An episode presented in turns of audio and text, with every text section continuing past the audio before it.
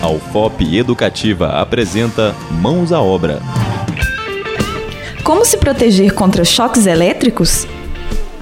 A proteção contra choques em residências pode ser feita de duas formas.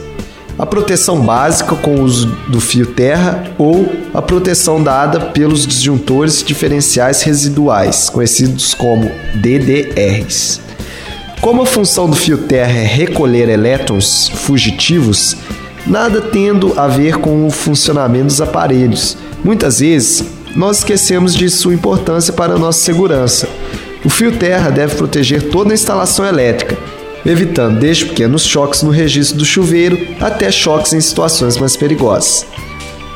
A correta instalação do fio terra pode ser feita usando-se um único fio para cada eletroduto ou mangueira, e esse fio deve ser igual ao fio fase.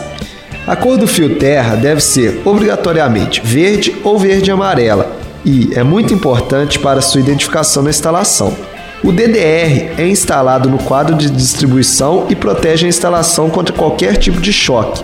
Sua instalação é feita nos fios fase e neutro de cada circuito, e o DDR também pode ser usado como proteção geral.